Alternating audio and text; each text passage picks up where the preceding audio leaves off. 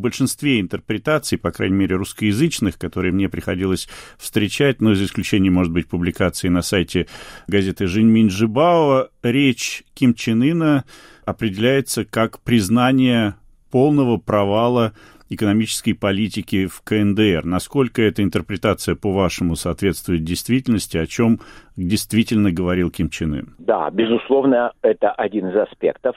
Хотя люди, которые по понятным причинам не отслеживают политическую ситуацию в Северной Корее, они могут несколько переоценивать этот аспект. Дело в том, что о провале пятилетнего плана на 2016-2020 годы говорили в Северной Корее и раньше. Это вполне обычная тема прошлого года. Говорил об этом и Ким Чен Ын. В этот раз конкретная формулировка, наверное, более жесткая, чем когда-либо. Сказано, что да, практически во всех областях не получилось. Но, повторяю, это не то, что вот какая-то разорвавшаяся бомба или гром с ясного неба. Об этом уже говорили. Но это очевидно любому наблюдателю. Все-таки, когда такой лидер, как Ким Чен Ын, говорит о провале, содрогаешься, ждешь, что будут очень серьезные кадровые последствия, полетят головы. Насколько можно ожидать такого шага? Подождем. Дело в том, что, с одной стороны, Ким Чен Ын показал свою готовность активно менять людей, которые ему не нравятся, но до недавнего времени жертвами таких чисток, иногда даже с летальным исходом, хотя далеко не всегда, становились в основном даже почти исключительно представители силовых ведомств. Это армия, это служба безопасности и так далее. Там головы летели в огромных количествах. А блок, условно говоря, экономически пока не трогали. Но сейчас, наверное, да, раз произошло такое дело, нужно же найти виновных. Их поискали в самой, что ни на есть, демократической системе. А в системе максимально антидемократической их будут искать с еще большим рвением. Так что какое-то количество людей за это ответит. Кто, Какое? Мы об этом узнаем в свой срок, наверное, через несколько недель, может, чуть раньше. Сначала, когда появятся новые списки руководящих органов партии, в первую очередь ЦК, в которых, наверное, некоторые люди не будут упомянуты. А потом а, может быть обнаружен, что произошли большие перестановки. О них не объявят. Просто о каком-то министре перестанут писать, а через какое-то время мимоходом упомянут какую-то новую личность уже в качестве того же, скажем, министра химической промышленности. И всем станет ясно, что министр снят. Отправлен он на пенсию, на переобучение, расстрелян, сослан неизвестно. КНДР действительно сейчас все так плохо в экономическом плане, ведь мы еще недавно говорили о том, что, ну, по крайней мере, некоторая либерализация северокорейской экономики приносит свои плоды. Да, я бы сказал, немалая либерализация приносила плоды где-то до 17-18 годов. В стране в общем существенно снизилась острота продовольственной проблемы. Голода не было. Было недоедание весной в э, некоторых районах но, в общем, был рост. В крупных городах, в первую очередь в Хиньяне, шло интенсивное жилищное строительство, причем в основном силами частного сектора. То есть это многоквартирные дома, но они строились частным капиталом. Множество совместных предприятий с собственными частными лицами, не с иностранцами, а собственными богачами. Появились долларовые миллионеры и так далее. Все это было, но проблемы тут две. Во-первых, в 16-17 году Ким Чен Ын, точнее его советники, руководство МИДа, в основном это люди, которым повезло работать в Швейцарии в те годы, когда Ким Чен Ын там учился в школе. Их потом по старой памяти назначили руководить внешней политикой. И эти ребята допустили серьезную ошибку. Они пошли на конфронтацию с эм, американской администрацией, с Дональдом Трампом. Они решили провести испытания межконтинентальных баллистических ракет, способных поражать цели на территории Соединенных Штатов, произвели испытания термоядерного заряда. Расчет был на то, что они потом сделают какие-то уступки, получат признание от Америки, установят, возможно, какие-то дипотношения или что-то вроде, все будет хорошо. Ну, такая вот ситуация. Рассчитывали, что американцы в последний момент отвернут, они не отвернули. В результате вместо дипломатического успеха Северная Корея оказалась под жесточайшими санкциями. Причем получилось так, что даже Китай традиционный союзник, и сейчас опять союзник, но некоторое время был вполне их противником. Американцы действовали вместе с китайцами, вводя санкции. Это санкции, это первый удар, который сделал фактически невозможным ведение нормальной внешнеэкономической деятельности. Формально санкции были и раньше, но они были чисто формальные, символические.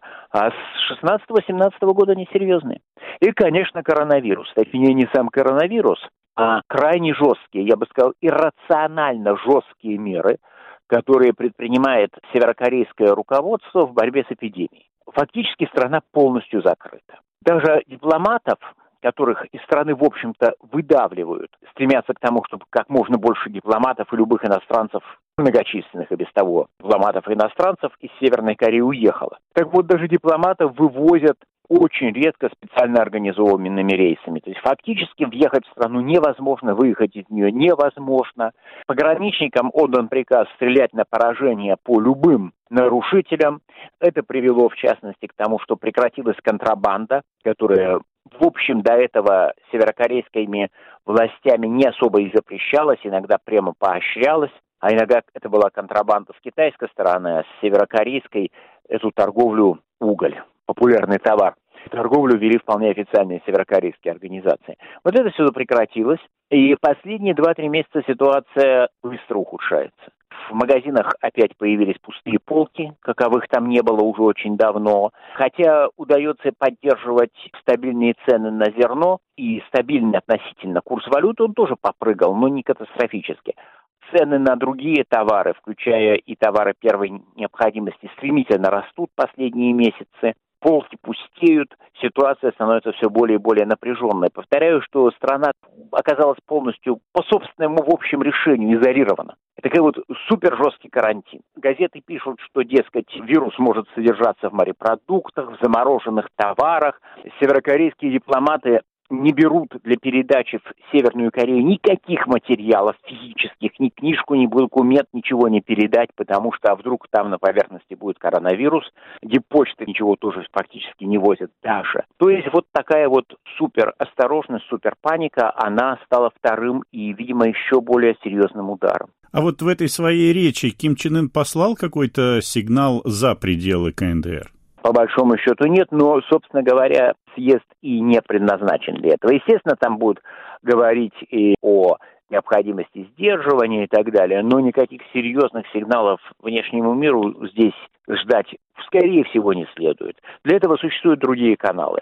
Съезды, которые стали опять собираться после большого перерыва с 2016 года, для этого их не было 35 лет, 36. Съезды они в основном занимаются экономическими вопросами. Это обсуждение пятилетнего плана, ну и, конечно же, поиск козлов отпущения. Мы с вами, когда обсуждаем события в КНДР, все время хочется затронуть и тему поведения Ким Чен Ына, особенности его поведения. Мы с вами довольно давно уже в последний раз говорили. С тех пор, насколько я помню, в октябре Ким Чен Ын чуть ли не пустил слезу, извиняясь перед северокорейским народом за то, что он недостаточно хороший руководитель.